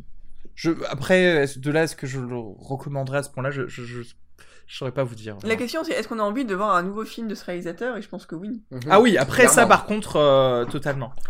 Non, mais c'est clair. Parfois, c'est moi, c'est toujours, par- euh, voilà, des films où comme ça, il y a des choses plus ou moins réussies, mais je trouve que, bah, je me dis, mais euh, finalement, est-ce que là, j'ai l'impression de voir un film d'un réalisateur, et en tout cas de quelqu'un que j'ai envie de suivre Oui, Oui, je vais voir euh, Non, mais après, c'est pour moi, c'est un peu comme euh, euh, le la reine, quoi. En fait, tu vois, je vois Neruda, je, je vois je vois des choses qui me plaisent pas, mais je vois des choses qui me plaisent et je vois ce gars que j'aimerais que je veux suivre. Et du coup, du coup, j'irai voir Jackie aussi. Bon, est-ce que vous voulez rajouter d'autres choses en version spoiler? Là, je pense que bon, si si vous avez pas vu le film et que vous en êtes arrivé là, vous- c'est c'est bête pour vous. Mais bon.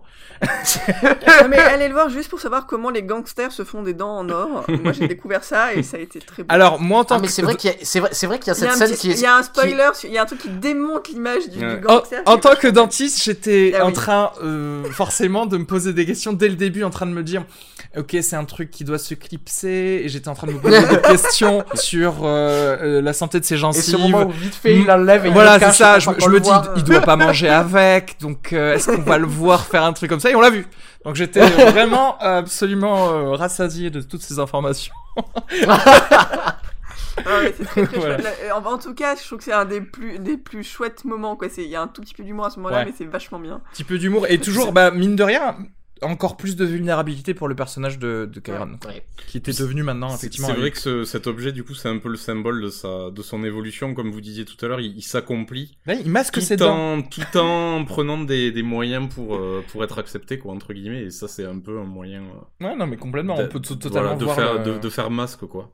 Ouais, bah, exact- ouais, l'allégorie du, bah, de- vraiment du bling bling, quoi. Parce que si je veux faire partie normalement de cette culture, je dois paraître fort et, et en même temps rutilant tel, euh, tel de l'or. Et, et comme tu disais, on ne change pas, on met les habits d'autres sur soi. Exactement. exactement. Bisous à Céline Dion. Merci de nous avoir inspirés. Céline, si tu nous écoutes. voilà, exactement. Bon, bah écoutez, merci beaucoup. Euh, je, je, pour ceux qui sont arrivés jusque-là, euh, abonnez-vous sur iTunes, mettez un commentaire et comme ça on, on, on partagera sur la, la page Facebook et venez nous suivre partout où on existe, Twitter, Instagram, etc. Merci beaucoup Alice. Oui. Merci beaucoup Arnaud. Merci. Merci beaucoup PJ. De rien. Et euh, à très vite pour euh, un prochain film euh, dont on aura le, le titre par euh, Alice. Du coup, le film que tu iras voir demain à Tiens, 14 je l'ai dit, allez, c'est grave. Grave. Ah, très bien. Ok. Non, mais en plus, de toute façon, on, on allait le faire. On doit en parler on de ce va- on film, va en parler. Bien sûr qu'on doit en parler. Moi, j'avais très envie de le voir et j'ai pas attendu la sortie. Ok, très bien. Parfait. Bon, merci encore et je vous dis à la prochaine. Bisous. Bisous. Salut. Save big money when you start your next project today at Menards. Check out our great selection of garage and utility lighting options in stock, ready to take home today. We carry everything to help you illuminate whatever project you're working on. Shop garage and utility lighting products in store at your nearest Menards. You can also view all of our entire selection of lighting options today on menards.com. Save big money at Menards.